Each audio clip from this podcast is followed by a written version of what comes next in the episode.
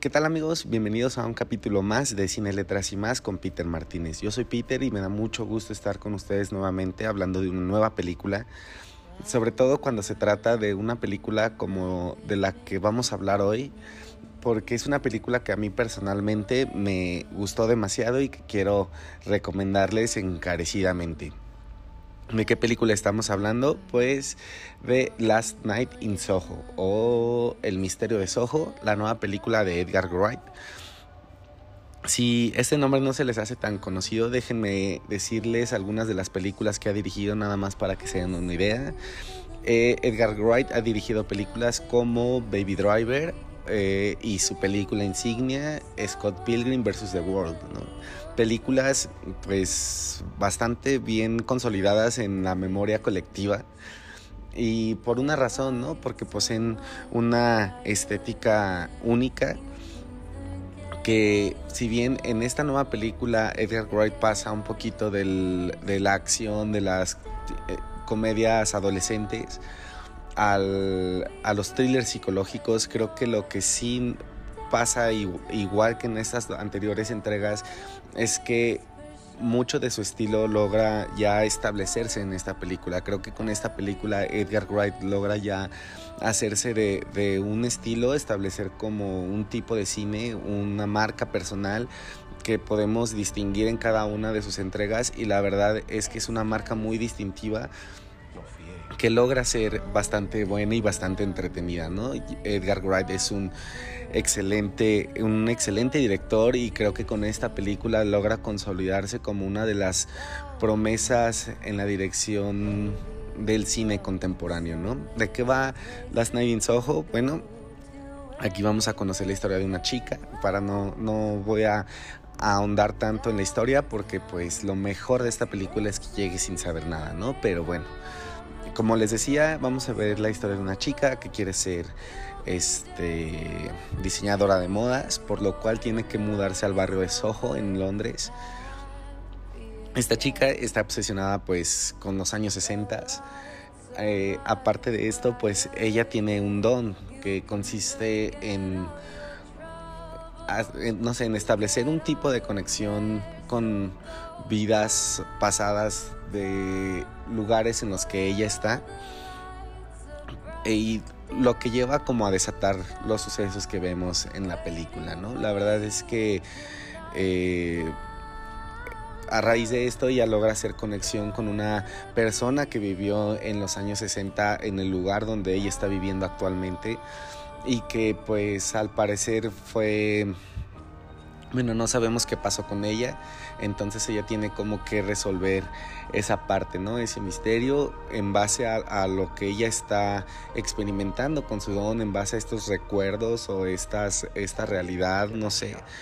Este, y sobre eso pues resolver el misterio de Soho, ¿no? Como bien lo dice la película. La verdad es que no quiero eh, entrar mucho en detalles porque no me gustaría arruinarles nada. Creo que lo bonito de esta película o lo encantador es que llegue sin saber lo menos que se pueda.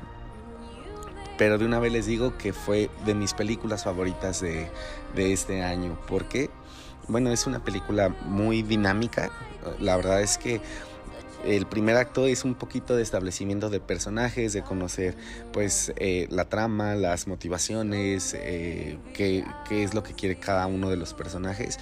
Pero una vez que empieza a despuntar a partir del segundo acto, creo que ya no hay vuelta atrás, ¿no? Pasan, pasan, pasan cosas y la película ya no te suelta y las dos horas que dura se van súper rápido, ¿no? Entonces en esta parte eh, creo que sí logra ser una película bastante entretenida en cuanto, por ejemplo, cosas como la dirección o fotografía, como les decía, Edgar Wright es un genio haciendo esto. Creo que uno de los mejores apartados sí está en la dirección porque Edgar Wright logra hacer algunos juegos y tomas eh, bastante memorables, bastante increíbles y muy dinámicos, sobre todo muy bonitos de ver visualmente. Este, la manera en que juega con los espejos, con las luces neón y todo, logran darle a la película un ambiente pues bastante encantador, bastante este, entrañable, sobre todo considerando que mucho tiene que ver, como les decía, con los años 60 y creo que la recreación de esta época está hecha espectacularmente, se ve muy bonita en pantalla y creo que uno de, los apartados que más se puede disfrutar en esta película es lo visual porque la verdad Edgar Wright, como les decía, logra con esta película eh, hacerse de un sello personal pero también logra eh, concretar, digamos, una película bastante estéticamente bastante buena, ¿no?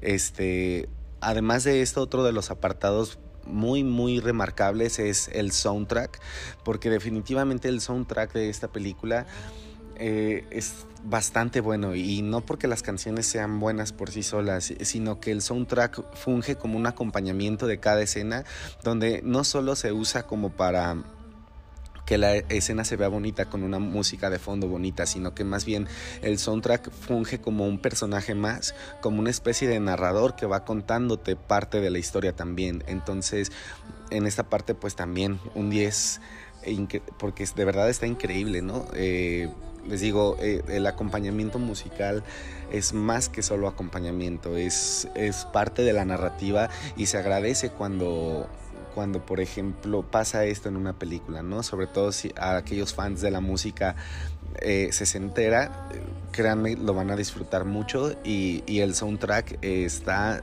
increíble como ya nos lo había manejado por ejemplo en Baby Driver o incluso en Scott Pilgrim con música súper bien escogida, súper bien eh, manejada y, bien llevada para que sea parte de la escena misma y no tanto como un acompañamiento, ¿no? En otros apartados, pues la verdad es que la historia, como les decía, es bastante dinámica, las actuaciones son increíbles. Anya Taylor Joy y Mackenzie Foy hacen una dupla bastante memorable, bastante entrañable. Creo que logras empatizar con ambas.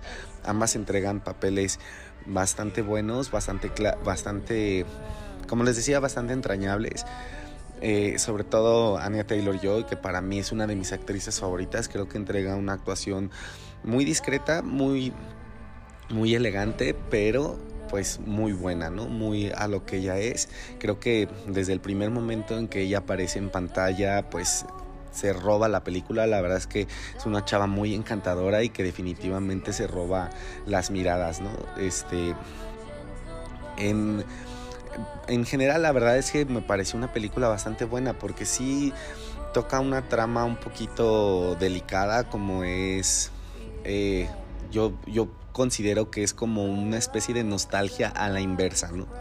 Ya que, por ejemplo, el sentimiento de nostalgia es un sentimiento que siempre usan los directores o que últimamente está muy de moda en el cine para vender, para hacer esto, pero creo que en, este, en esta película se toma ese sentimiento y se toma lo negativo de este sentimiento, ¿no? ¿Qué pasa cuando las cosas no salen tan bien o qué pasa, por ejemplo, con las personas, todas las personas buscan alcanzar sus sueños, pero qué pasa cuando esos sueños son pisoteados o ultrajados o que hay gente ventajosa queriéndose aprovechar de las metas y sueños de cada persona. Creo que le da un, giro bastante singular a la película, bastante, bastante macabro, pero bastante bueno, ¿no? Creo que este tipo de películas son de esas películas que se agradecen eh, en estos tiempos que son donde estamos llenos en salas de cine de remakes, de secuelas, de precuelas, de muchas cosas, eh, pero creo que en este caso pues sí este, se agradece bastante, ¿no? Eh, la verdad es que en general considero no nada más que es, es una buena película, sino que en realidad sí podemos eh, llegar a conectar bastante y como les decía, creo que sí es una película que, que recomiendo bastante, que sin duda vale la pena ver en una sala de cine y pues que espero que de verdad le den como una oportunidad, ¿no? De mi parte pues es todo, espero que les guste al igual que a mí, si no déjenme sus opiniones, qué, qué piensan, qué opinan y pues nada, de mi parte es todo, nos vemos en otro capítulo y hasta la próxima.